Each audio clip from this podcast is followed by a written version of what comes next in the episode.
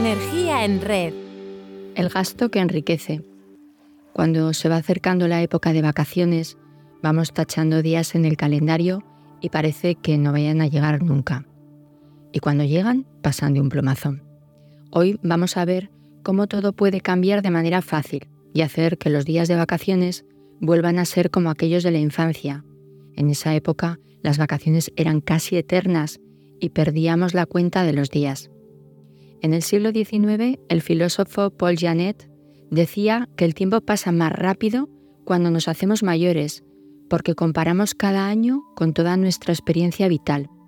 De modo que cuando tenemos 10 años, un año es el 10% de nuestra vida, pero cuando tenemos 50, apenas es el 2,5% y un año se pasa volando.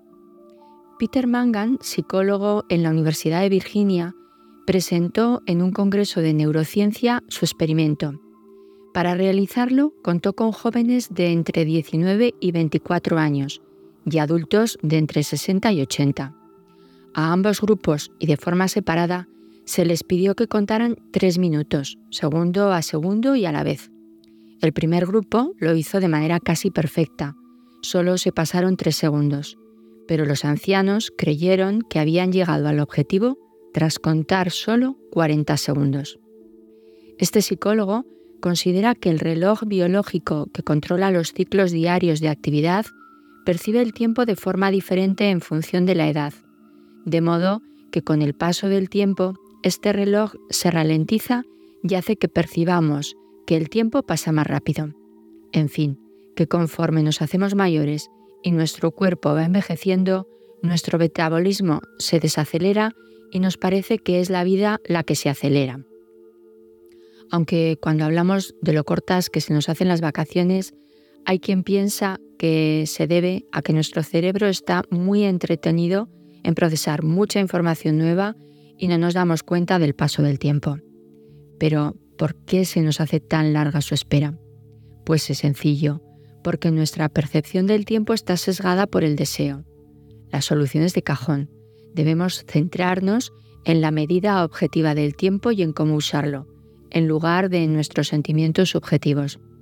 Parece obvio y muy trivial, pero no debe serlo tanto cuando en junio suspiramos por las vacaciones y en septiembre decimos, han sido pocas, cortas, ni me he enterado, necesito otras tantas.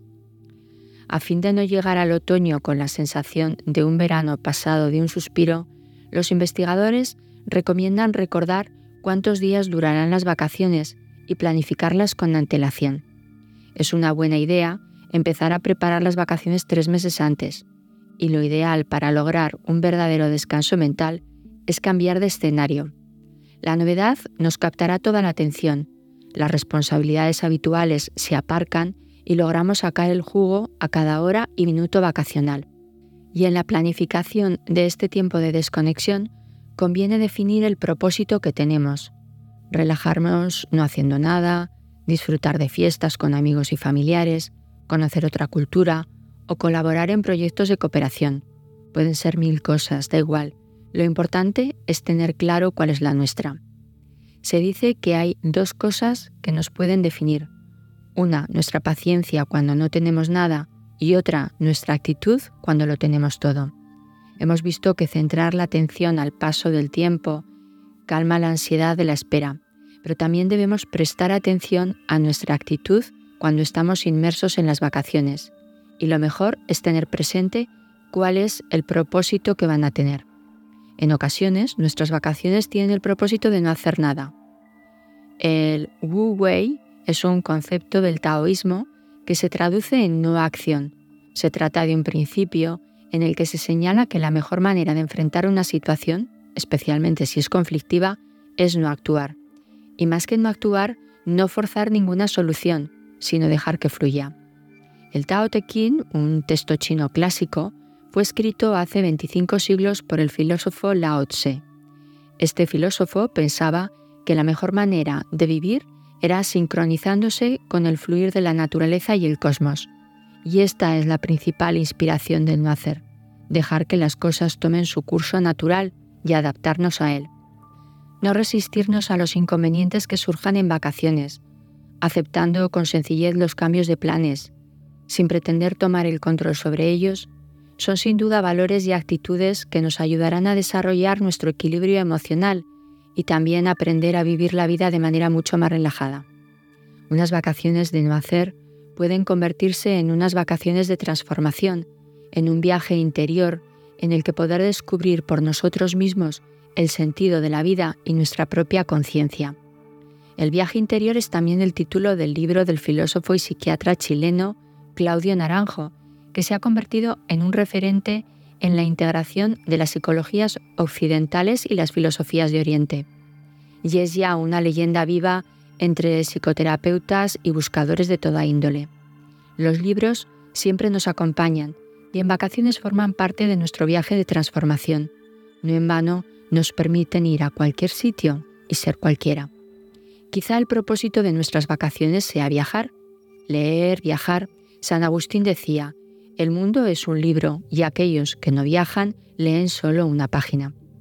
Si nuestro propósito en vacaciones es viajar, lo que sin duda tendremos es la oportunidad de ver nuestra vida en perspectiva. Viajar no es distraerse soñando otra vida, viajar nos da la oportunidad de identificar lo que hemos perdido en la nuestra. Escucha esta anécdota. Sherlock Holmes y el Dr. Watson se fueron de acampada, montaron su tienda bajo las estrellas y se fueron a dormir. En mitad de la noche, Holmes despertó a Watson y le dijo, Watson, mira al cielo y dime qué ves. Watson contestó, veo millones y millones de estrellas. Holmes preguntó, ¿y qué deduces de eso?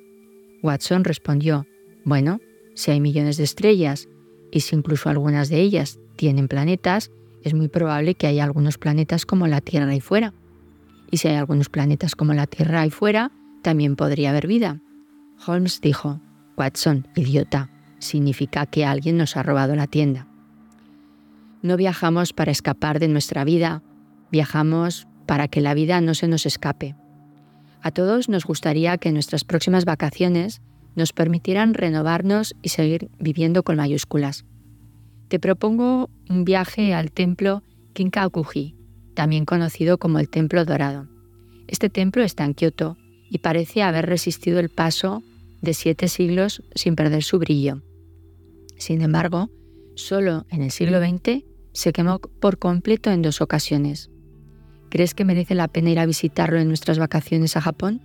Total, no vamos a ver el edificio original. ¿No bastaría con mirar una pintura japonesa de aquella época? Antes de responder, presta atención a la siguiente conversación con un guía japonés que respondió un tanto sorprendido cuando se le cuestionó que el templo no era el original. Al contrario, respondió, por supuesto que es el original. Pero ¿no dices que se incendió? Sí. Dos veces, ¿no? No, no, muchas más. Y fue destruido, ¿no? Por supuesto, es un edificio histórico importante. Pero ¿no dices que está hecho de nuevo con materiales completamente nuevos? Por supuesto, si se había incendiado. Pero entonces, ¿cómo es posible que sea el mismo edificio? Y el guía respondió, siempre es el mismo edificio. Sin duda es un punto de vista racional, ya que la idea del edificio, su finalidad y diseño son conceptos inmutables y también su esencia. Lo que sobrevive al paso del tiempo no es lo material, sino el propósito de los constructores. Con el tiempo, todos los viajes terminan en el mismo lugar, en casa, pero son el único gasto que nos enriquecen. Gracias por estar ahí y poner tu energía en red.